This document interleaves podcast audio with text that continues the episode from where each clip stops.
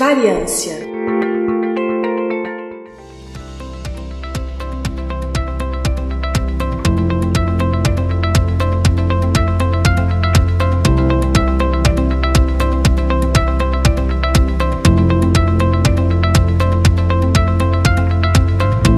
Querida e querido ouvinte do Briden, está começando mais um episódio do Variância, o spin-off do Intervalo de Confiança, onde a gente se aprofunda em alguns temas específicos. Aqui quem está falando é Igor Alcântara. A gente vai falar de um tema muito interessante hoje. Vamos falar de inteligência artificial, vamos falar de redes neurais, vamos falar um pouquinho de cérebro humano, mas antes, alguns pequenos recadinhos antes de começar o episódio. Primeiro, é, enfim, é pedir que vocês nos sigam nas nossas redes sociais, tanto no Instagram quanto no Twitter, estamos como arroba iconfpod, é I-C-O-N-F-P-O-D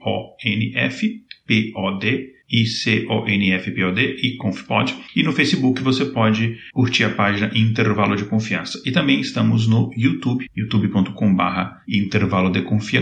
Nós estamos colocando mais conteúdo exclusivo lá, que a gente precisa aumentar as nossas contribuições dos apoiadores para a gente conseguir ter mais um, um, um, um roteirista, uma roteirista para trabalhar as pautas do YouTube, para a gente conseguir voltar a fazer. Mas, enfim, a gente tem conteúdo interessante lá e se você quiser nos ajudar a manter o nosso podcast e expandir as nossas ações, você pode se tornar um apoiador com valores que começam ali de R$ reais por mês. O que, gente, é, é eu sei que está tudo muito difícil, mas é menos de 20 centavos por dia. Ajuda a gente a manter a estrutura, pagar servidores, pagar edição, vitrines, etc. Então você pode entrar em intervalodeconfianca.com.br barra apoie para saber mais informações. E por fim, tem a nossa loja, no intervalodeconfianca.com.br barra loja, onde a gente tem camisetas, canecas, adesivos, etc., com temas de ciência no geral. Ok? Dados os recados, então, vamos começar com o episódio. Já tem mais ou menos uma década, na verdade um pouco mais do que isso, que a gente tem alguns sistemas de inteligência artificial é, que são bem impressionantes. Eles, inclusive, eles foram ensinados a fazer diversas tarefas usando uma quantidade enorme de dados, e a gente chama esses de dados rotulados. Então, o que é um dado rotulado? Você pode pegar uma imagem, por exemplo, e aí você pode rotular essa imagem, basicamente você diz o que ela é. Então, você pode rotular essa imagem e falar assim: essa aqui é uma foto de um gato malhado. E aí, malhado, estou dizendo, não é forte, que vai na academia. Malhado, enfim, que ele tem aquelas manchas na, no pelo dele. Vocês entenderam? Uh, e aí, você tem uma outra foto, por exemplo, de um gato listrado. E você pode rotular essa foto como gato listrado. E aí, você pode, por exemplo, treinar. Na verdade, estou falando duas imagens, mas vezes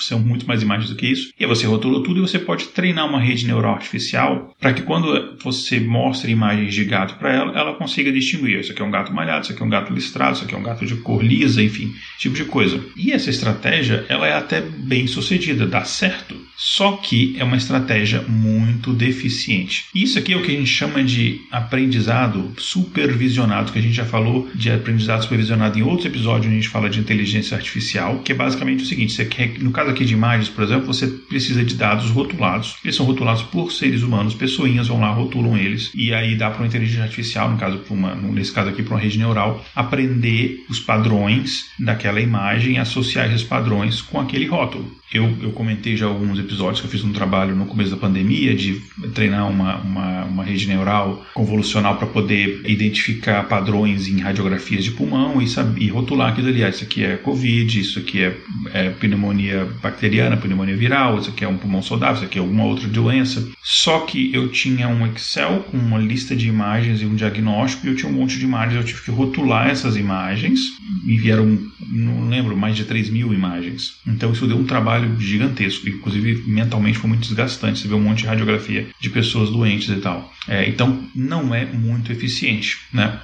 Só que existem redes neurais que elas costumam pegar atalhos, né? É, e aí ela consegue aprender a associar os rótulos com informações mínimas ali, às vezes até informações ali superficiais que não necessariamente têm diretamente a ver com aquilo dali. É, então, vou dar um exemplo. Digamos que uma rede neural ela pode, por exemplo, pegar a presença de grama numa foto para reconhecer que ali existe uma vaca, porque vaca normalmente está associado a tá, fotos tiradas em campos, né? Em, em um grama, etc. Então, a ideia são esses algoritmos mais modernos, a gente criar uma espécie de geração de algoritmos que é tipo assim, fazer uma, uma comparação aqui meio piadoca aqui, é como, sabe aqueles alunos da faculdade que o cara não vai na aula o semestre inteiro, eu já tive alunos assim, quando eu dava aula em faculdade, o cara não vai na aula o semestre inteiro, fica só no boteco na frente da faculdade, mas aí uma semana antes da semana de provas ele estuda, estuda, estuda, estuda, no final ele acaba passando, né? Só que esses alunos eles não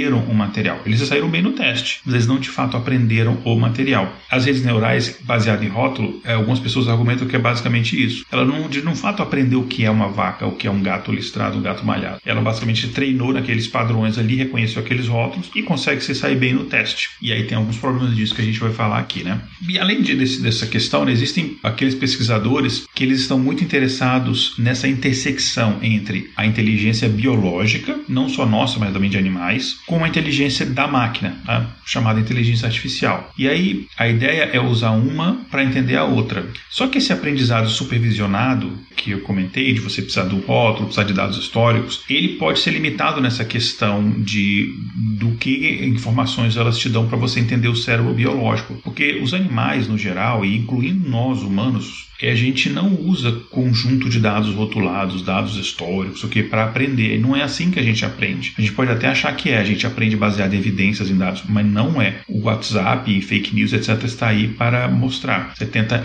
ensinar as pessoas e mostrar as coisas usando dados, você está falando do fracasso, porque não é assim que a gente aprende, né? É, na maioria das vezes, a, a gente, os animais, a gente explora o ambiente ali meio que por conta própria e fazendo isso a gente acaba tendo uma compreensão mais ris, é, mais rica né, e mais robusta do mundo. Uma criança ela não vai aprender que um objeto cai você explicando para ela as equações da gravidade falando de Newton. É, acredito eu já tentei com minha filha. Ele vai aprender pegando um objeto jogando no chão inúmeras vezes até ele perceber como é que funciona a gravidade para objetos que estão ao nosso redor, tá? Então, a gente não aprende baseado nisso. Então, essas inteligências artificiais, esses machine learnings supervisionados não nos ajudam nem um pouco a entender como é que funciona o cérebro e o aprendizado humano de animais. Só que agora, alguns neurocientistas computacionais, sim, existem neurocientistas computacionais, que é uma profissão que eu acho maneiríssima, inclusive o nome deve ser uma coisa maneiríssima para você botar no cartão de visita, enfim. Inclusive, se tiver algum ouvinte nosso que é neurocientista ou neurocientista computacional, entre em contato que a gente adoraria conversar com você aqui. Mas enfim, alguns neurocientistas computacionais eles começaram a explorar redes neurais que elas foram treinadas com pouquíssimos ou nenhum dado rotulado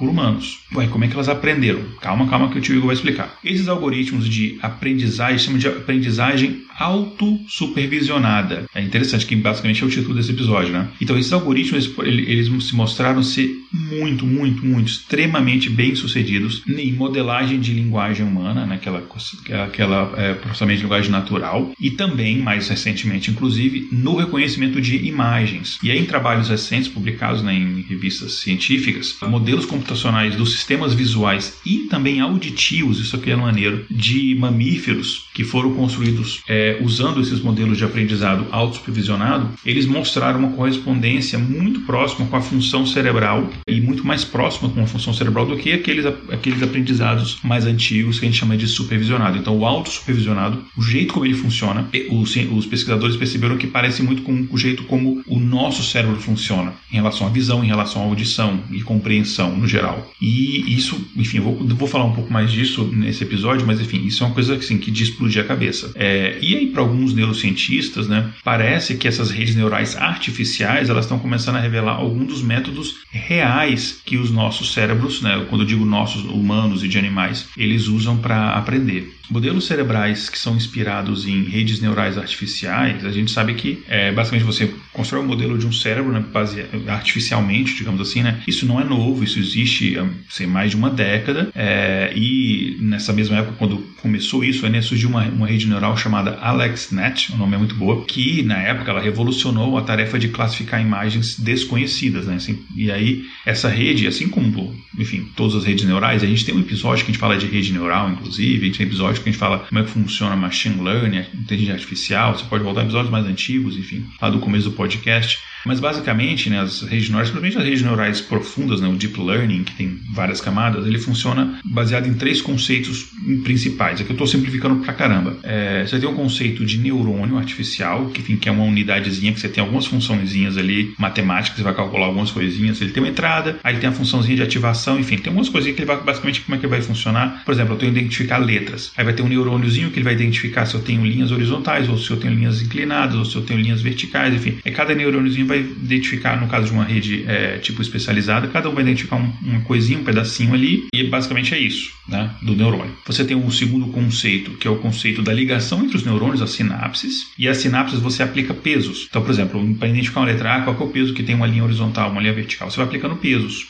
né? E na sinapse. Assim, na sinapse é que está de fato o conhecimento da rede neural. E essas redes neurais são é, é, organizadas em camadas. Quanto mais camadas você tem, mais especialização, enfim, mais detalhamento você tem dessa rede neural. Então, basicamente, elas funcionam assim, né? Então, essa, essa LexNet, essa primeira rede neural aí de, de esse primeiro modelo cerebral, né, baseado em rede neural, que surgiu há mais de uma década, ele funcionava assim também, né?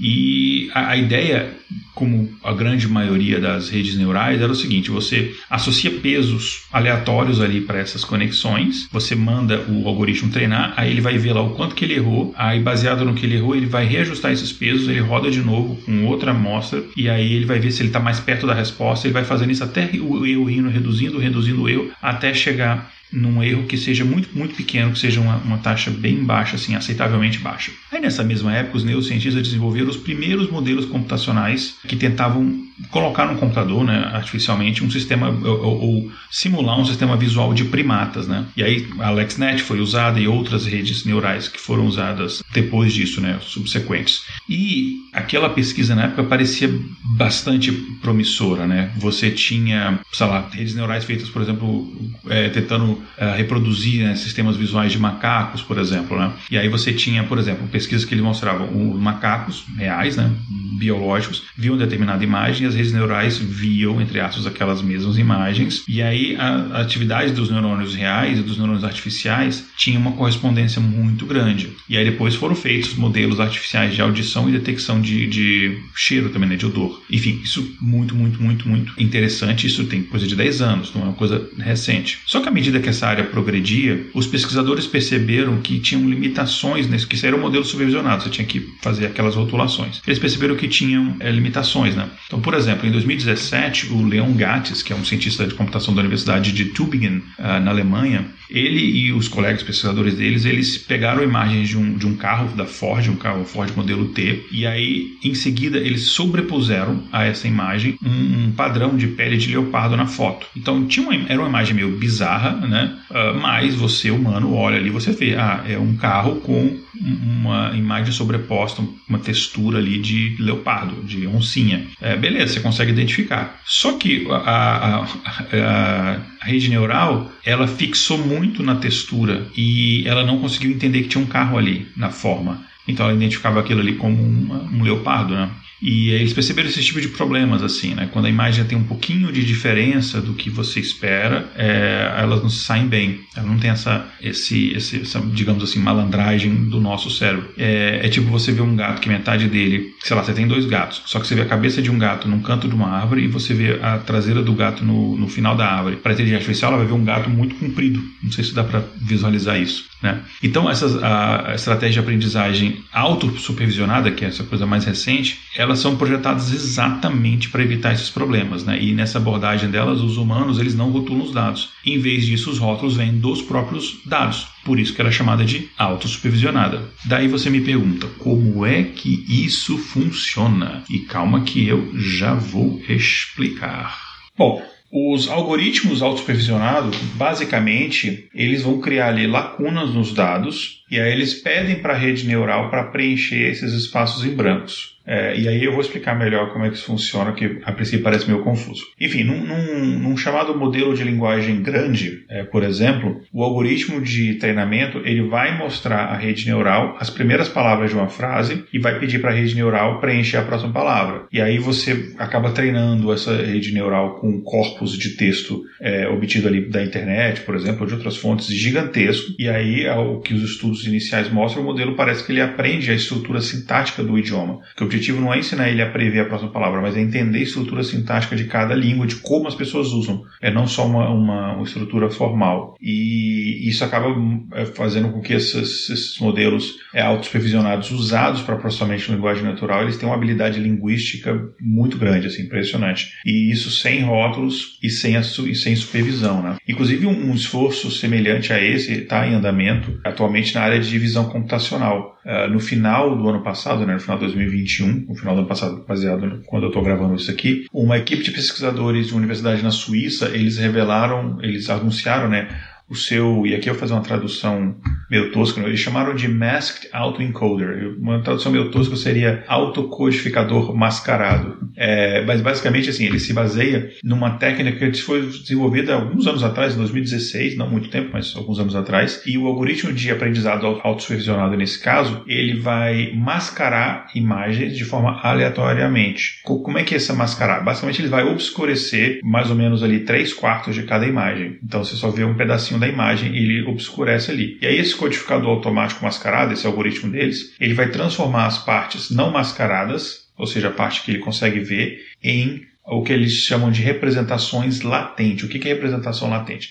É basicamente uma descrição matemática compactada ali em formato de uma matriz que vai ter informações sobre aquele objeto ali. Então, no caso de uma imagem, pode ser, por exemplo, a forma de objeto, a determinada presença de cor, sei lá, quanto de vermelho, amarelo, verde que tem, esse tipo de coisa, tá? Então, basicamente, ele vai converter aquela informações daquela imagem, ou pode ser também um áudio, é, em informações matemáticas. Né? Então, isso que a gente chama de representação latente. E no final é a linguagem né, que o computador ele vai entender. E aí, um decodificador vai converter essas representações de voltas para as imagens completas, ou seja, ele vai usar essa representação latente para tentar então recompor aquelas partes que elas estão uh, ocultas, né? E daí esse algoritmo de aprendizado autossupervisionado, ele vai treinar essa combinação codificador e decodificador para transformar essas imagens mascaradas nas versões dela sem máscara, ou seja, completa, sem nenhum obscurantismo, obscurant, sei lá, como é que fala isso? É, e aí qualquer diferença entre a imagem real e a imagem que eles que a, que a que a rede neural reconstruiu, qualquer essa diferença é considerada um erro. Daí esse erro ele, é, ele realimenta o sistema para reajustar aqueles pesos de rede neural que eu comentei antes ele passa por uma nova fase de treinamento até ele conseguir reproduzir ou reconstruir as imagens com uma taxa de erro que eles consideram adequadamente baixa. Né? Enfim, um exemplo aqui desse, desse, desse algoritmo deles, de, desse autocodificador e tal mascarado, o que ele conseguiu fazer foi, um exemplo que os pesquisadores dão, é de uma imagem é, de ônibus que ele nunca tinha visto antes só que 80% do ônibus ali estava obscurecido. Você só conseguia ver 20%. Para um cérebro humano é fácil, é um ônibus. Só que para uma inteligência artificial, normalmente ela não conseguiria. Mas esse sistema ele conseguiu reconstruir, não só entender que é um ônibus, mas reconstruir a imagem do ônibus e redesenhar muito próxima da imagem real. E isso é um resultado assim, cara, é muito, muito impressionante, na minha opinião. E as representações latentes, lembrando, a representação latente é essa representação matemática de uma determinada informação visual, auditiva, etc. É, então essas, essas representações latentes que são criadas num sistema como esse, elas parecem que elas têm informações muito mais é, profundas do que essas estratégias anterior, anteriores, que era basicamente rotular uma coisinha. Que se rotula a imagem de um ônibus como um ônibus, só que não tem só um ônibus ali. Né? Ele vai ter outras coisas, vai ter a rua, um poste, uma placa, não sei o quê. Então, esse tipo de estratégia parece que ele consegue ter um resultado bem melhor. Inclusive, né, essa, esse sistema ele diz que ele pode aprender o formato de um carro, né, é, e, ou o formato de um leopardo, né, e não apenas os padrões, e conseguir, quem sabe, vencer até aquele desafio do carro com formato com, com textura de leopardo. Né. E isso daqui é, uma, é, que é um conceito, assim, é um objetivo importante nesse aprendizado autossupervisionado. Né. Você construir o seu conhecimento ali basicamente de baixo para cima. Né. Então, fazendo aquela, voltando àquela, àquela, àquela comparação com um aluno de faculdade, é aquele aluno aluno, então, que ele vai estudar o conteúdo para sair bem na prova, não somente estudar para a prova em si. A ideia é que ele saiba, de fato, aquele conteúdo. E aí, em sistemas como esse, né, alguns neurocientistas, eles veem relações de como nós, pessoas e também animais aprendemos, né? Inclusive, segundo disse é, o pesquisador Blake Richards, que é neurocientista computacional da Universidade McGill, que na cidade de Quebec, Canadá,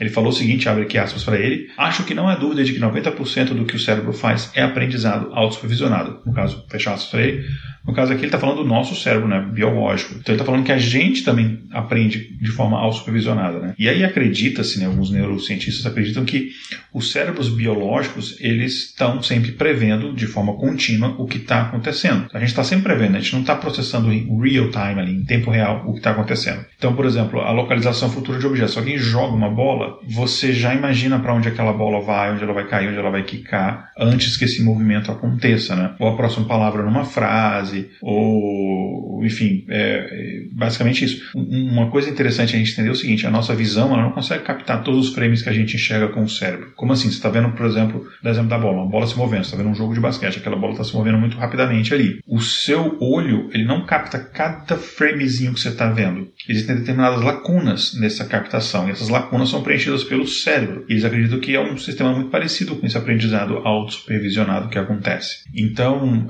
a ideia que eles, eles falam é que o cérebro também aprende com os erros, né? E por conta própria, sem uma rotulação. Você não vê assim uma pessoa ficar não fica a pessoa assim para você te ensinando quando você é criança. isso aqui é uma bola, isso aqui é não sei o que. Não, você está interagindo com as coisas, alguém fala bola e quando você está com objeto, aí você fala, ah, acho que isso aqui é uma bola. Aí você tem outra coisa que é parecida, mas não é a mesma, é uma, sei lá, outra cor, outro tamanho. Aí alguém fala bola também, você, opa, isso aqui também é. Então, meio que você vai entendendo. Ou então ela tem um movimento parecido, você chama de bola. Então, você vai entendendo como é que as coisas funcionam. Ou se você for de Minas, enfim, tudo acaba sendo trem ou pão de queijo. E, e ele fala, inclusive, né, que só uma pequena parte do feedback do nosso cérebro vem de uma fonte externa, né? Então, assim, de alguém te falar alguma coisa. Normalmente é muito você explorar e as coisas. Por isso que esse autoexploração, essa, essa autoexperiência, essa experiência própria, ela é muito mais produtiva para produzir aprendizado do que simplesmente uma fonte externa te passando alguma coisa, né? Não quer dizer para você parar de escutar podcast. Não é isso, não é isso que eu estou dizendo.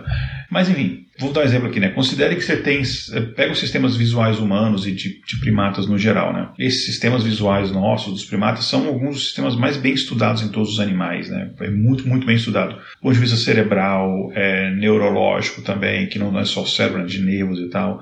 Do ponto de vista mesmo do próprio órgão é, visual. É, então, eles são bastante estudados. E os neurocientistas já sabem, só que eles não sabem ainda por quê, que esses sistemas eles têm dois, como se fossem caminhos separados. Tem um que a gente chama fluxo visual ventral e tem um outro que a gente chama de fluxo visual dorsal.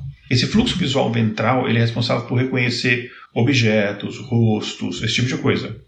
Já, no caso aqui, o ventral, né? O fluxo é, visual dorsal, ele processa movimento. Então, é, tipo assim, é, onde está um objeto, para onde esse objeto está indo, velocidade, aceleração, esse tipo de coisa. Então, eles têm dois sistemas separados e a gente não consegue entender o quê. E esse pesquisador que eu comentei antes, né, o Blake Richard e a equipe dele, eles criaram um modelo auto-supervisionado que basicamente tenta responder esta pergunta, né? Eles treinaram uma inteligência artificial que combinava duas redes neurais diferentes. Olha que interessante. Ele tentou reproduzir esse, esse, esse, essa estratégia, né? A primeira rede neural era chamada de era uma arquitetura é, ResNet, enfim, e ela foi projetada para processar imagens em si. Uma segunda, que era uma Recurring Network, né, uma, uma rede recursiva, ela foi treinada para acompanhar uma sequência de entradas anteriores né, de, de imagens e para fazer previsão qual é a próxima entrada esperada. Meio que tentando reproduzir essa ideia de movimento, que é basicamente isso, né, quando a gente pensa em movimento do ponto de vista do cérebro. E aí no final você tinha essa, essa inteligência artificial combinada né, dessas duas redes neurais para você ter toda essa coisa do objeto e movimento do objeto. E aí para treinar essa inteligência artificial combinada, a, a equipe do Blake ele, ele começou com uma sequência de, por exemplo, 10 quadros de um vídeo vídeo, né? Imagina um vídeo,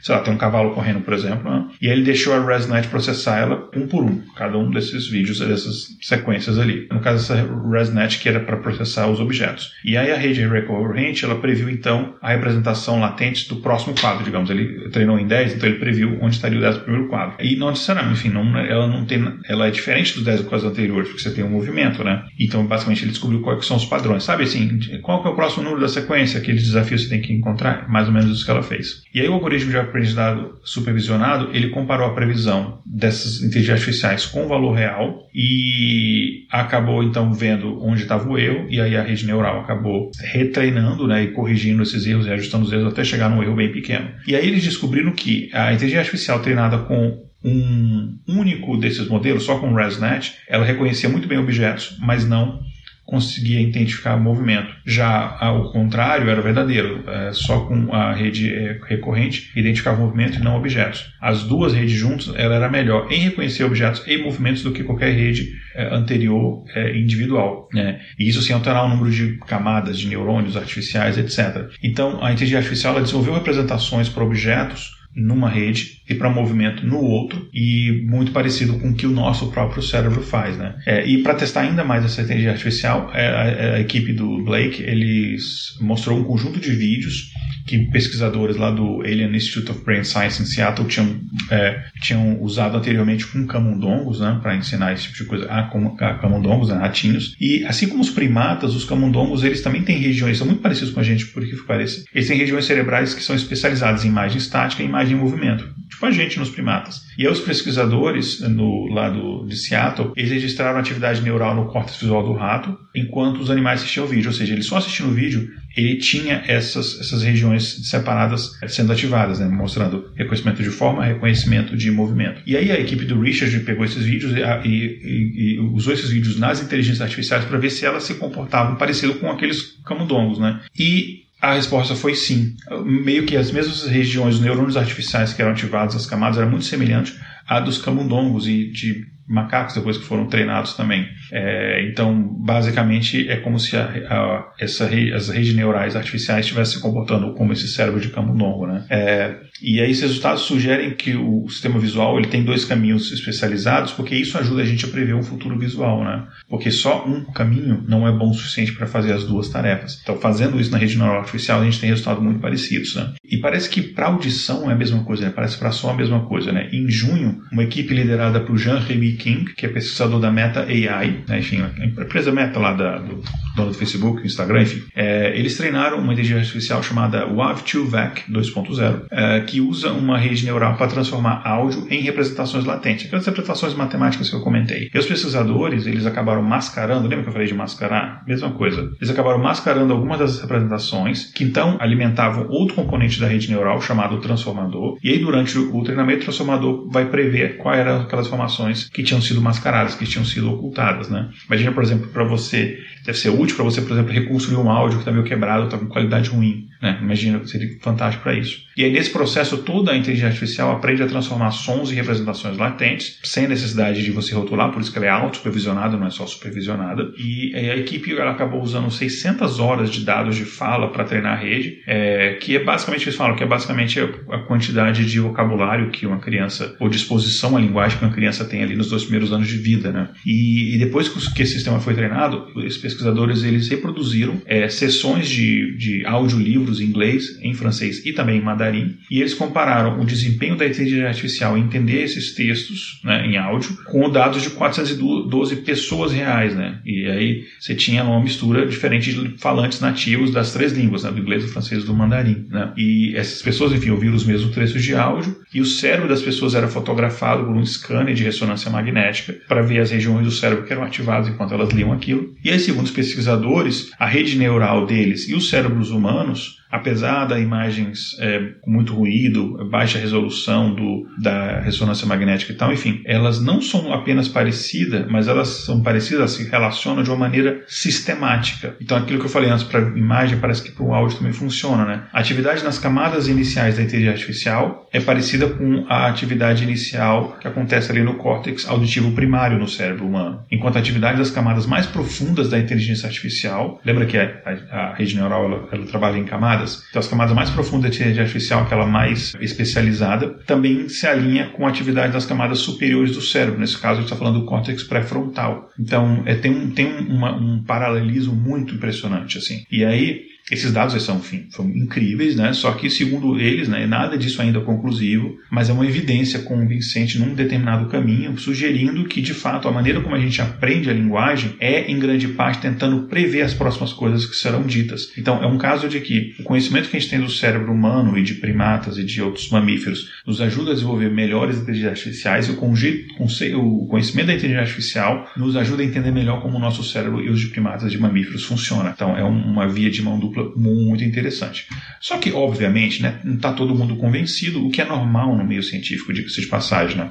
O, o Joss McDermott, que é neurocientista computacional do MIT, né, o Instituto de Tecnologia de Massachusetts, ele trabalhou em modelos de visão e percepção auditiva usando aprendizado supervisionado e também usando aprendizado autossupervisionado, usando os dois modelos, né, o antigo e o novo. No laboratório dele lá no MIT, ele usou o que eles chamam de meta, é, metâmetro, metâmeros, que são sinais sonoros visuais que são sintetizados, que para seres humanos eles são irreconhecíveis, assim, você não são inescutáveis, digamos assim, não sei se essa palavra existe, mas para uma rede neural ele deveria conseguir entender. Só que para a rede neural eles são indistinguíveis de sinais reais, ou seja, ela consegue processar aquilo como se fosse um som real. Então ele foi num caminho inverso, né? Então isso sugere que essas representações que se formam nas camadas mais profundas da rede neural, mesmo que você use essa forma mais moderna de aprendizado autosupervisionada, elas não necessariamente correspondem no nosso cérebro, porque no nosso cérebro a gente não chega naquele ponto que ele, na primeira camada, já é reconhecível, e a inteligência artificial parece que não. Então, eles falam que não é exatamente igual, enfim, não, não vamos abrir